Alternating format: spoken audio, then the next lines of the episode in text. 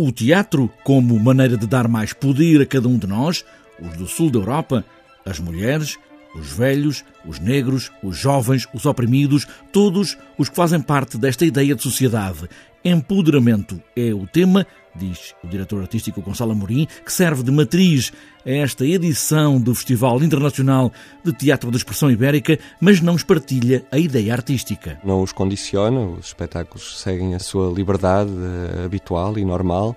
Uh, são os artistas que inspiram estes temas, na verdade, vão inspirando. Também não gosto de trabalhar temas que, que já não esteja a, tra a trabalhar. A ideia de um teatro, por exemplo, com uma forte presença de encenadoras tem sido um, uma marca da minha direção artística.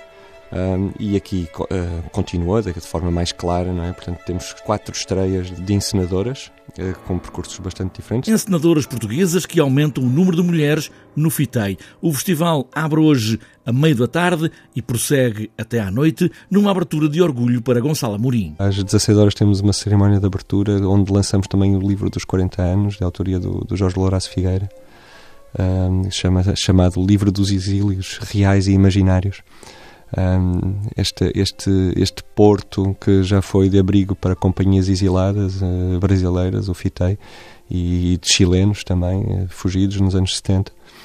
E, e, continua a ser este, este porto também de abrigo deste tal sul não é, que se pretende empoderar. Este será o ponto de partida desta terça-feira, num festival que tem mais residências artísticas, que também fazem parte do plano de empoderamento, mas também, de novo, alargar o território para além do Porto. Este ano temos ainda por cima o, o grande privilégio de se terem juntado a nós os gaienses, não é que já não se juntassem como espectadores, mas, eh, mas a autarquia de Vila Nova de Gaia também se juntou a esta frente atlântica que, que o FITEI forma neste momento com, com os municípios também de, de Matosinhos e de Viana do Castelo.